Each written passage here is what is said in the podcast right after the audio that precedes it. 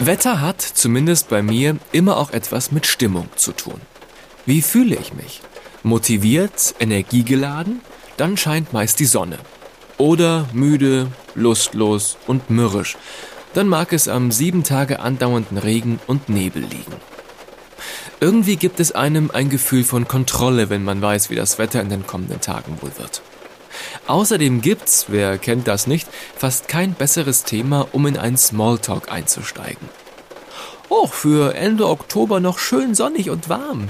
Im letzten Jahr war es ja so verregnet.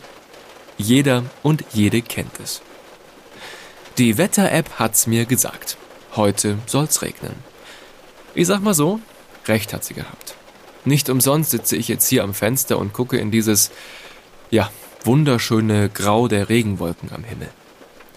Aber woher weiß meine Wetter-App das? Woher wissen das die Meteorologinnen und Meteorologen im Fernsehen, ob es am nächsten Tag sonnig ist oder schneit? Und auf welche Daten und Fakten berufen sich eigentlich die Leute, die davor warnen, dass der Klimawandel das Thema unserer Zeit ist, welches es zu lösen gilt? Woher weiß man, was sich da oben in den Wolken am Himmel über unseren Köpfen abspielt? Wie kommen Fachleute an diese Informationen? Guckt man da nur vom Boden aus zu?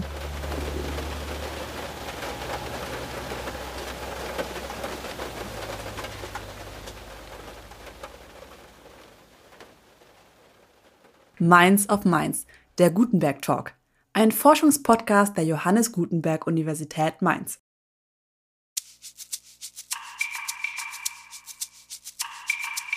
Herzlich willkommen zu diesem Podcast. Schön, dass Sie sich die Zeit nehmen.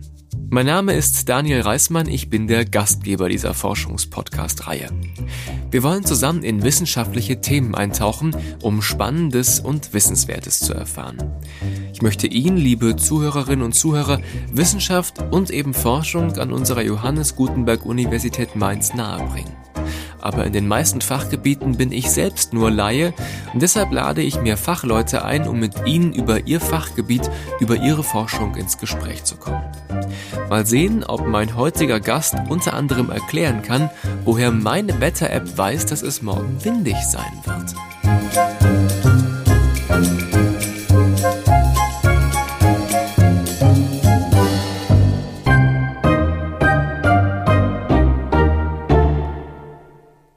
Mit unseren Flugzeugen haben wir tatsächlich auch mal hier in der Nähe von Mainz Messungen durchgeführt. Das heißt, wir sind von Wackernheim tatsächlich geflogen und hatten die Chance, nach ähm, Frankfurt rund um den Feldberg zu fliegen. Und das hat nochmal eine ganz andere Perspektive auf das Rhein-Main-Gebiet geboten. Und zwar einmal optisch natürlich. Ähm, das hat natürlich auch einen gewissen Reiz. Aber es war sehr spannend zu sehen, wie doch ähm, die Verschmutzung, die hier an Frankfurt und im Rhein-Main-Gebiet erzeugt wird, wirklich schlagartig die reinen Luftmassen, die wir ja auch sehen, ähm, beeinflusst. Also man fliegt da durch und plötzlich zappeln alle Kurven wie wild und das sind so Sachen, die man dann, wenn man die wirklich erfährt, dann ähm, beeindruckt das auch einen Wissenschaftler noch nach Jahren. Sagt Professor Peter Hohr. Nicht alles, was die Fachleute messen, ist auch für den Normalbürger spürbar. Deshalb braucht es ja diese feinen Messinstrumente. Aber einiges, wie eben beispielsweise Aerosole oder Schmutzpartikel, kann man mit bloßem Auge sehen. Wenn dann zum Beispiel die Sichtweite in der Atmosphäre reduziert ist. Zum Beispiel kann man, wenn man auf dem kleinen Feldberg bei Frankfurt ist, so eine Haube über der Stadt erkennen. Wir finden Wetter mal schön, wenn zum Beispiel die Sonne scheint, oder mal nervig, wenn es grau, trüb und stürmisch ist. Aber Peter Hohr findet das alles spannend und aus wissenschaftlicher Sicht faszinierend. Wir sehen, was am Himmel vor sich geht, er versteht es und kann es erklären. Das wird er auch heute tun. Aber zuvor wollen wir mehr über ihn erfahren. Was macht er beruflich eigentlich genau?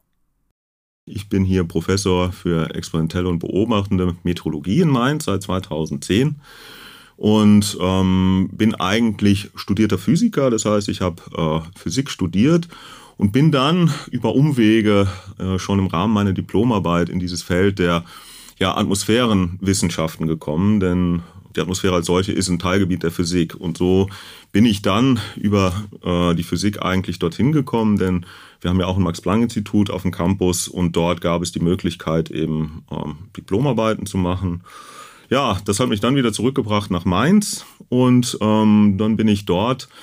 Äh, ja, habe ich Glück gehabt und die äh, konnte die frei werdende Stelle, zufällig frei werdende Stelle für die experimentelle Meteorologie hier besetzen. Das ist in Kürze so ein bisschen meine, meine Geschichte. Sie sagten, dass Sie studierte Physiker sind. Mit Physik hatten die meisten wahrscheinlich das letzte Mal in der Schule was zu tun. Da kann man sich also unter der Schulphysik ein bisschen was vorstellen. Aber was ist denn die Physik der Atmosphäre? Was ist da das Spezielle daran?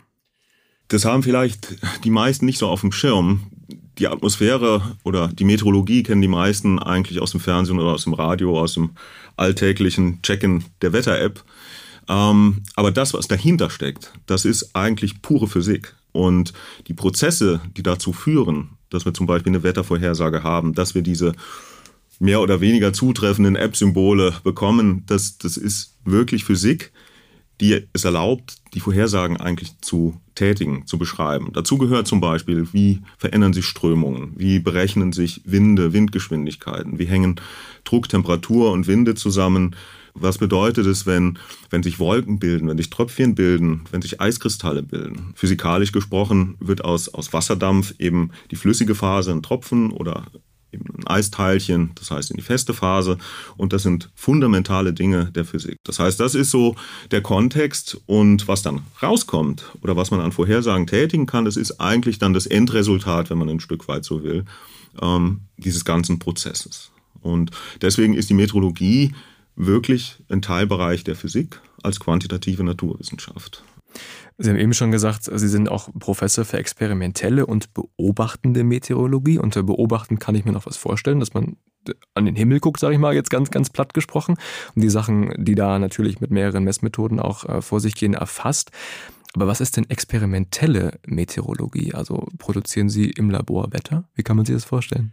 Eine schöne Frage. Es gibt ein, ein Lehrbuch, da steht drin, dass man äh, in der Metrologie nicht experimentieren kann, sinngemäß. Das äh, würde ich mal äh, gleich von mir weisen. Es gibt natürlich Experimente, die man auch im Labor durchführen kann, ähm, zum Beispiel Strömungsexperimente, Turbulenzexperimente. Wir haben hier im Institut für Meteorologie den vertikalen Windkanal ähm, und da sind wir auch ein bisschen stolz drauf. Wir sind da weltweit das einzige Institut, das diese, diese Möglichkeit hat.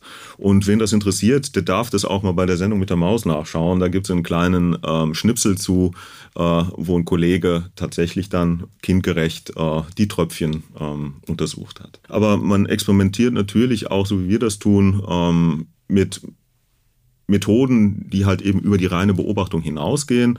Dazu gehören beispielsweise Radiosonden. Das wissen auch eigentlich die wenigsten, die, die Radiosonden oder vielleicht im Volksmund Wetterballon genannt, die stellen, ich sage immer, das Rückgrat eigentlich der Messungen dar. Wir haben Flugzeuge, wir haben Satelliten, das ist wunderschön, aber so eine genaue und präzise Messung über den Zustand der Atmosphäre, zum Beispiel der Temperatur, wie sie aus Sonden kommt, ähm, gibt es sonst nicht. Und das wird weltweit koordiniert und das ist auch ja, ein, wenn man so will, Experiment, ähm, eine Untersuchung der Atmosphäre. Und man kann es dann auf weitere Niveaus der Komplexität anheben, beispielsweise mit Flugzeugmessungen. Und schließlich und endlich hat man noch in der Beobachtung die Satelliten. Aber auch die Satelliten sind an der Stelle aus dem heutigen ähm, meteorologischen Geschäft überhaupt nicht mehr wegzudenken, denn die geben dann die Verbindung zwischen den punktuellen Sondenaufstiegen, den Flugzeugmessungen, eben der großräumigen Verteilung. Und ähm, für die Wolkenbeobachtung ist es ja definitiv das Nonplusultra. Dann gibt es ja auch diese Halo-Flüge, von denen wird vielleicht der eine oder andere schon was gehört haben. Erstmal die Frage, was heißt überhaupt Halo? Und dann, Sie haben eben schon gesagt, natürlich können Sonden einige Sachen zumindest viel besser messen oder beobachten. Aber warum muss man dann trotzdem noch da hochfliegen und warum müssen dann Wissenschaftler und Wissenschaftler in diesen Flugzeugen drin sein? Also was passiert da konkret? Ja, die Sonde ist, ist ein schönes Beispiel. Sie ist sehr genau, gibt uns ein schönes vertikales Profil von gewissen Größen und liefert nur eine Punktmessung. Ich möchte aber jetzt vielleicht verstehen, wie sich ähm, nehmen wir ein Tiefdruckgebiet, ein Wolkensystem, was damit ähm, verbunden ist, wie das wechselwirkt mit seiner Umgebung. Und zwar nicht nur an einem Punkt, sondern vielleicht auch über einen gewissen Zeitraum.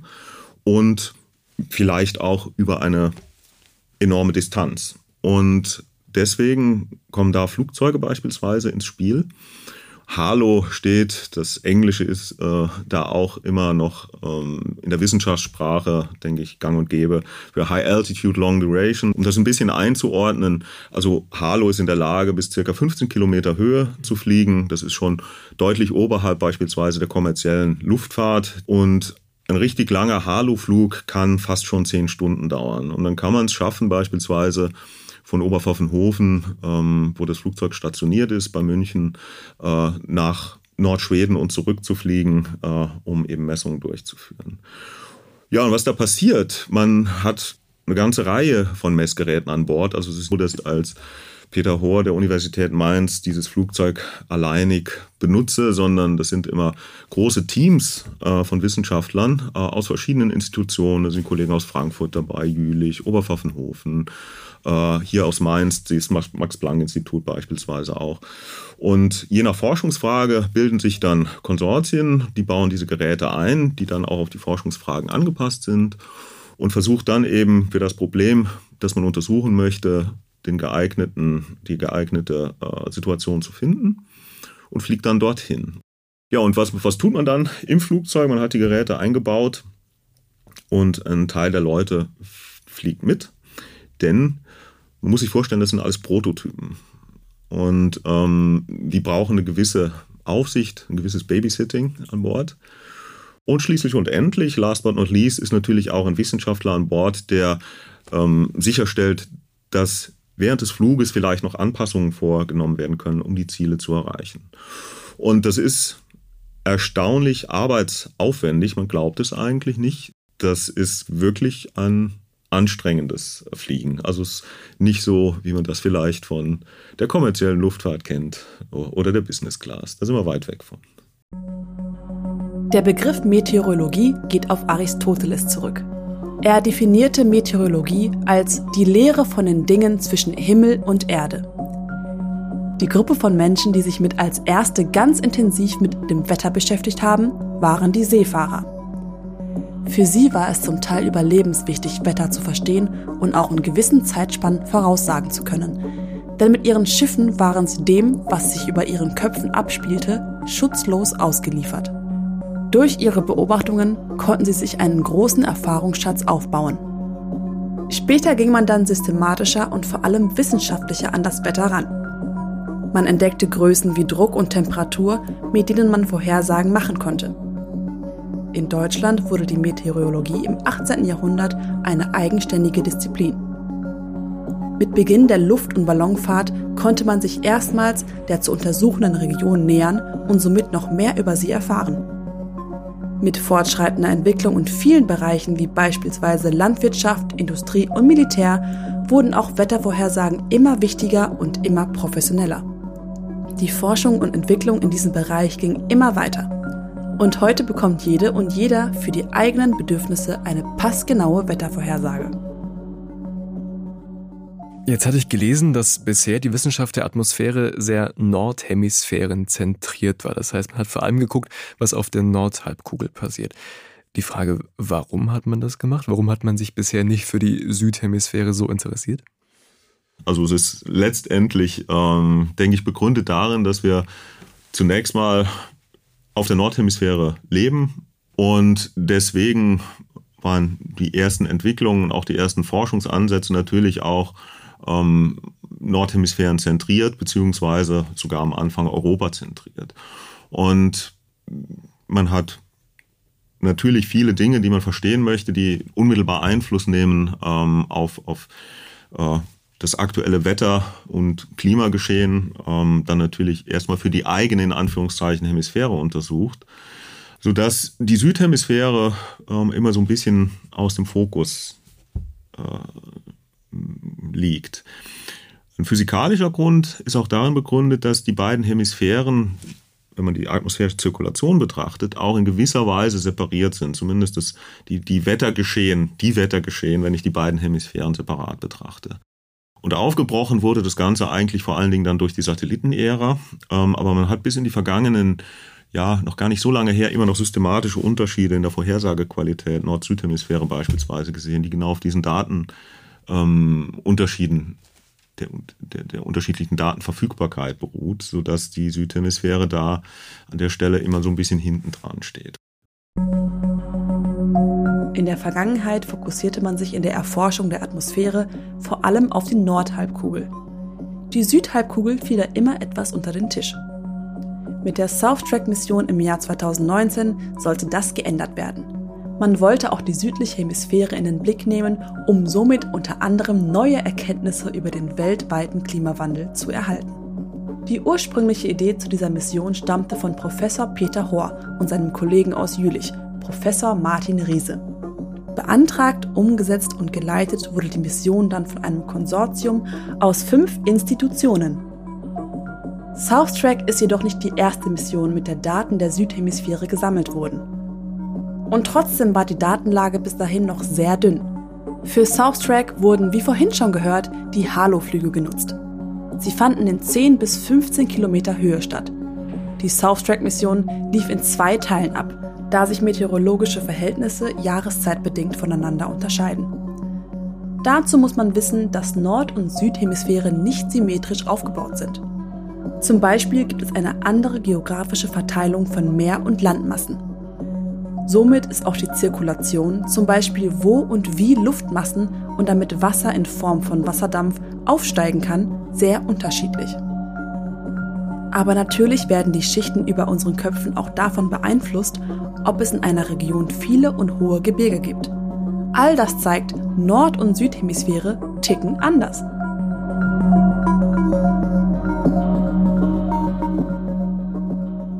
Wenn wir jetzt mal quasi in die Schichten über unseren Köpfen gucken, in die Atmosphäre und dann nachher gucken wir ein bisschen intensiver auf die sogenannte Tropopausenregion. Aber vielleicht können Sie mal ganz kurz so ausgehend, sag ich mal, vom Mensch, von unserem Kopf nach oben guckend erklären, was kommen denn da eigentlich alles für Schichten, die auch für Ihre Arbeit relevant sind? Also welche Schichten gibt es da oben? Also ganz grob lässt sich unterscheiden, wenn ich so die unteren, unteren 40 Kilometer, unteren 30 Kilometer nehme, äh, dass man zwei Hauptbereiche hat, nämlich zum einen die sogenannte Troposphäre oder die Wetterschicht, wo, wo das Wettergeschehen sich abspielt, wo die Tiefdruckgebiete durchziehen und die, die Hochdruckgebiete ähm, liegen, wo Konvektion, das heißt Gewitterbildung stattfindet, wo wir Wolken haben äh, und wo eben vor allen Dingen ja das Wettergeschehen sehr turbulent teilweise abläuft. Das sind so die unteren, also in unseren Breiten, die unteren 10 bis 12 Kilometer ganz grob gesprochen. Und oben drüber, da beginnt äh, ein anderes Regime, eine andere Schicht, die sogenannte Stratosphäre. Stratus steht für, für geschichtet. Äh, dort hat man andere dynamische Bedingungen. Das, die, die Schicht ist nicht so turbulent, da hat man nicht dieses Wettergeschehen, sie ist extrem trocken und vor allen Dingen enthält sie das Ozon. Das ist die Grundunterscheidung zwischen diesen beiden Schichten. In der Troposphäre, in der Wetterschicht, nimmt die Temperatur vom Boden bis in besagte 10 bis 12 Kilometer ungefähr in unseren Breiten ab und darüber nimmt die Temperatur wieder zu.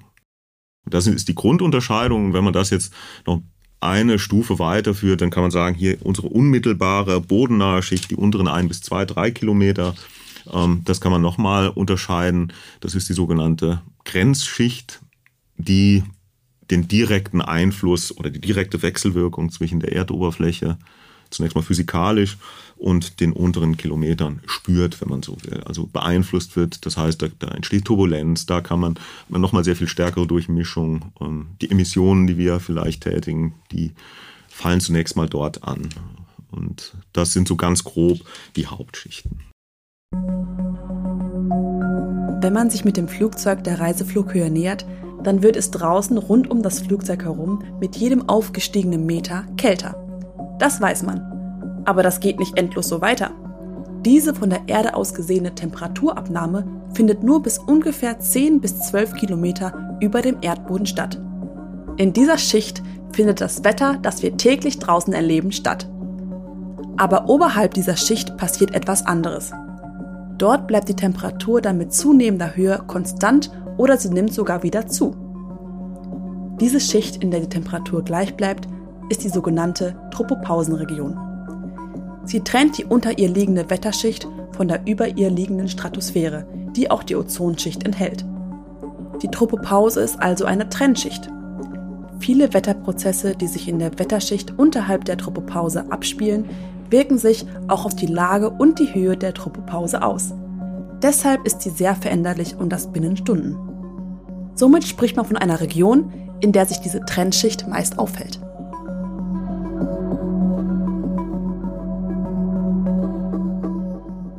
Klimawandel, Veränderungen im Klima sind immer in der öffentlichen Diskussion sehr präsent, auch gerade seit ein paar Jahren, auch seit, seitdem Fridays for Future auf die Straßen geht.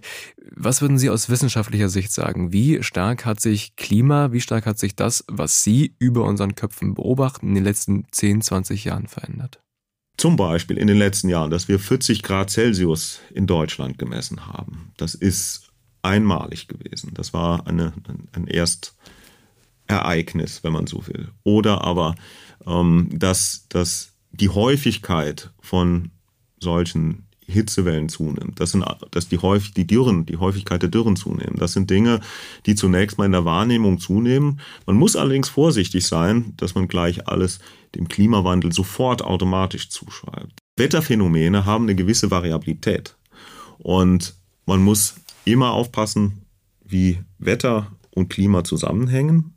Und mittlerweile weiß man, dass die Zunahme dieser, dieser Dürren und die Häufigkeit äh, dieser Phänomene äh, Ausprägungen des Klimawandels sind und dass wir damit rechnen müssen, dass diese Dinge zunehmen. Es ist schwer, ein einzelnes Ereignis dem Klimawandel zuzuschreiben, denn man hat, wie gesagt, man, man sagt dazu wissenschaftlich eine gewisse Variabilität der Größen, denn wir kennen das aus einem ganz alltäglichen ähm, äh, Erleben. Wenn ich, wenn ich mir einen Sommer anschaue, dann habe ich eben warme Tage und kalte Tage. Oder äh, wenn, ich, wenn ich eine lange Zeitreihe von, von Sommern anschaue, dann gibt es mal wärmere, mal kühlere. Das hat es schon immer gegeben. Aber die Häufigkeit gewisser Extremer ist ein Anzeichen dafür, dass sich eben der mittlere Zustand auch ändert. Und das ist das, was man dann als Klima bezeichnet. Aber mittlerweile ist das ja, ist, ist es relativ gesichert, oder eigentlich sehr sicher, dass dieser anthropogene Einfluss da zu einem Wandel führt. Nicht zuletzt gab es dafür ja den aktuellen Nobelpreis. Ne? Jetzt die eine Seite in Bezug auf Klima und Klimawandel sagt, uns besteht da oder uns steht da eine sehr, sehr große Katastrophe bevor, wenn man auch eben sich diese Extremwetterereignisse anguckt. Sie haben gesagt, man kann es an einzelnen Phänomenen nicht festmachen, aber Sie sagten ja auch, man sieht schon eine Verschiebung auch im, im Mittel. Und die andere Seite sagt, regt euch mal nicht so auf. Wir hatten immer schon auch einen Wechsel von kälteren Zeiten über teilweise tausende von Jahren, immer wärmeren Zeiten. Ist alles nicht so schlimm. Also welche Seite sieht es realistischer? Würden Sie auch sagen, das, was uns bevorsteht, auf aufgrund dieser Verschiebung ist schon, hat eine andere Qualität? Ja, das würde ich schon sagen, denn äh, wir haben hier vielleicht einen, in einer sehr kurzen Zeit eine sehr starke Änderung, in dem Falle der Zusammensetzung der Atmosphäre erzeugt, von der wir eigentlich wissen, dass die eben einen Effekt, einen Effekt hat, nämlich zum einen eine Änderung ja, des Strahlungshaushalts der Atmosphäre, des Energiebudgets äh, und damit letztendlich eine Erwärmung der oberflächennahen Bereiche beziehungsweise der Troposphäre. Und auch dafür ist es aktuell, ähm, das ist auch aktuell mit dem, mit dem aktuellen Nobelpreis anerkannt worden, denn einer der drei Laureaten hat genau für dieses, für diese Entdeckung mit den Nobelpreis bekommen. Äh, denn er hat auf eine sehr wichtige auch äh, Sache hingewiesen. Dieses CO2, was wir in die Atmosphäre entlassen, führt dazu, dass wir eben die beobachtete Erwärmung diesem CO2 plus vielen anderen komplexen Rückkopplungszweigen zuordnen können.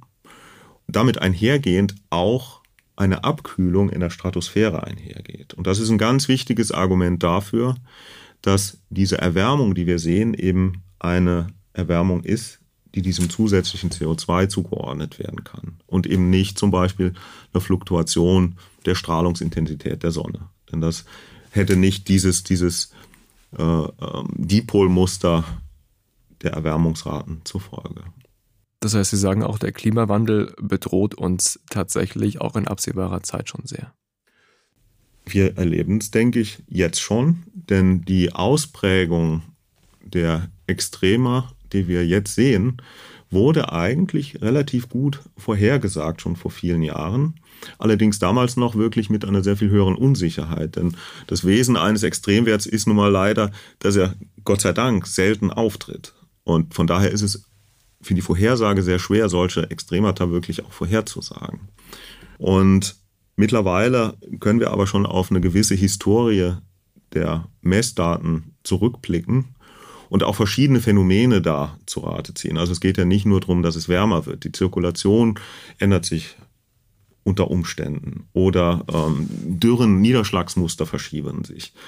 Ähm, global ändert sich die Zirkulation. Und je mehr Anzeichen man sammelt, desto deutlicher wird eigentlich das Gesamtbild, dass wir in einer, jetzt schon eigentlich in einer Phase sind, die ja anders ist als beispielsweise ähm, die, die, das Klima- und das Wettersystem vor 50 oder 100 Jahren. Juli 2021. Flut an Ahr und Erft. Durch den Klimawandel droht sowas häufiger. Mehr als 3,7 Milliarden Euro Flutschäden. Alarmierung war lückenhaft. Hochwasser im Ahrtal, wenn die eigene Welt untergeht. Rheinland-Pfalz. Rund 40.000 Menschen im Ahrtal von Hochwasserfolgen betroffen. Hubschrauberpilot im Hochwassergebiet. Es fehlen komplette Ortschaften. So lauteten im Sommer 2021 Überschriften vieler Zeitungsartikel.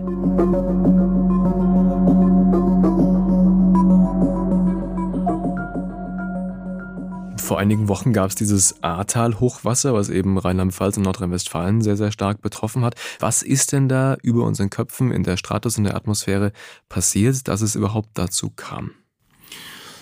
Ja, eigentlich ist das Ganze gar nicht mal so ungewöhnlich, was jetzt die Wettersituation angeht. Also wir hatten den, ja, ein Tiefdruckgebiet, das sehr feuchtwarme Luftmassen ähm, von Süden nach Mitteleuropa, nach Deutschland gebracht hat. Ähm, auf der einen Seite, auf der anderen Seite Kaltluft, die von Norden äh, im Westen vorgestoßen ist. Und solche Kontraste sind schon mal immer ähm, eigentlich der klassische Motor, der Auslöser für, für signifikantes Wetter beziehungsweise Ausprägung von Wettersystemen.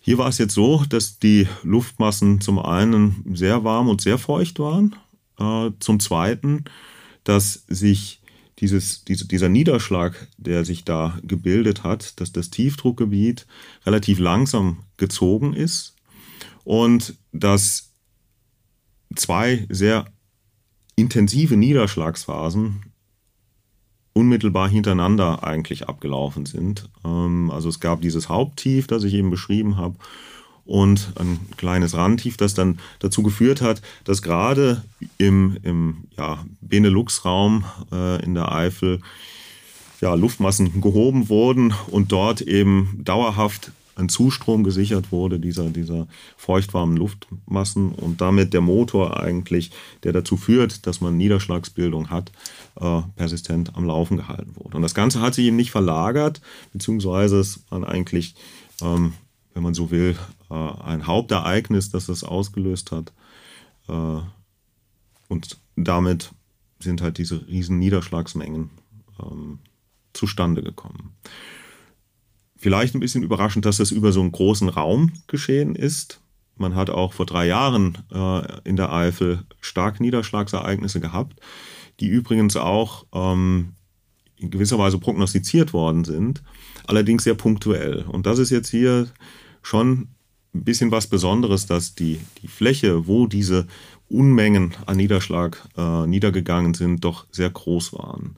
Es wurde sehr gut vorhergesagt eigentlich schon am Sonntag vorher, ähm, also drei, vier Tage vorher, haben die ersten Wettermodelle schon vorhergesagt, dass dort 140 bis 200 Millimeter Niederschlag fallen können, was eine sehr große Menge ist. Zum Vergleich, in Mainz hat man typischerweise 550 Millimeter übers Jahr. Und dort wurde das vorhergesagt eben in dem, in dem äh, 24 äh. Ähm, und es ist in Teilen noch viel extremer geworden. Und diese Flächigkeit des Niederschlags, äh, eben dass es nicht einzelne punktuelle Ereignisse waren, das hat an der Stelle durchaus denke ich, viele überrascht. Aber die Vorhersage war sehr, sehr gut und hat sich auch lange vorher stabilisiert. Ja, dann kommt die Topografie hinzu, die eben äh, nur sehr äh, bedingte Abflüsse erlaubt und in kurzer Zeit diese Regenmenge, also ein Beispiel habe ich mir im Vorfeld mal rausgesucht, in Hagen sind ähm, beispielsweise innerhalb von, von nur drei Stunden 160 Millimeter Niederschlag gefallen. Also in drei Stunden ein Drittel dessen, was in Mainz in einem Jahr fällt. Äh, also mehr muss man da, glaube ich, nicht sagen. Äh, dann kann das, äh, kann das keinen Fluss mehr aufnehmen, wenn das über eine größere Fläche passiert. Ja, und da ist es halt so, dass dieses Wettersystem langsam gezogen ist und der Zustrom eben nicht abgerissen ist. Gibt es etwas, was die Wissenschaft, was, was Ihre Community aus solchen Ereignissen wie diesem Ahrtal-Hochwetter, auch äh, Hochwasser, auch lernen kann? Ja, im weiteren Sinne ähm, denke ich schon, denn auch hier ist es, kann man, kann man natürlich zum einen auf die Prozessebene schauen, ähm, auf die Statistik schauen äh, und auf die Ausprägung schauen, wie sich eben dieses, dieses Niederschlagsereignis letztendlich dann im Nachgang in der Analyse darstellt. Und man kann dann, wenn man eben möglichst alle Daten nochmal zusammennimmt, natürlich schauen, wo vielleicht im Prozessverständnis noch Lücken sind oder wo ich vielleicht Prozessverständnis oder auch Experimente verbessern kann, äh, um eben das Wissen wieder in die, in dem Fall Modellierung einfließen zu lassen, um eben solche Ereignisse vielleicht dann doch besser langfristig vorhersagen zu können. Das fängt an bei wirklich wieder mikrophysikalischen Phänomenen. Da sind wir wieder am Eingang des Gesprächs. Also wenn ich, wenn ich die, die, die, die Tröpfchenbildung, die, die Wolkenbildung verstehen, besser verstehen will oder die, die entsprechenden, man sagt dazu Parametrisierung verbessern will, dann kann ich das tun und kann dann schauen, wie sich gewisse Ereignisse in der Beschreibung dann ähm, durch diese verbesserten Parametrisierungen verändern lassen und kann das wieder abgleichen eben mit, mit den Daten. Und da können auch solche Extremereignisse ähm, durchaus helfen, um Prozesse besser zu verstehen. Das gilt aber auch für den Transport, das gilt für äh, alle möglichen Dinge. Ja, wir haben auf Wetter, auf Klima, auf die Physik der Atmosphäre geblickt und haben das getan mit Professor Dr. Peter Hohr. Vielen Dank für Ihre Zeit. Auch Ihnen, liebe Zuhörerinnen und Zuhörer, herzlichen Dank, dass Sie mit dabei waren. Und hoffentlich konnten wir Sie mit spannenden Infos und Wissenswertem rund um Wetter, Klima und die Schichten über unseren Köpfen versorgen. Mir geht es so, dass ich nun schon mit etwas mehr Fachwissen in den Himmel gucke und nicht mehr so ganz ratlos bin, was da oben vor sich geht. Es würde mich freuen, wenn Sie auch bei der nächsten Podcast-Folge mit dabei sind und ich Sie wieder begrüßen darf. Bis dahin haben Sie eine gute Zeit und vor allem bleiben Sie gesund. Tschüss.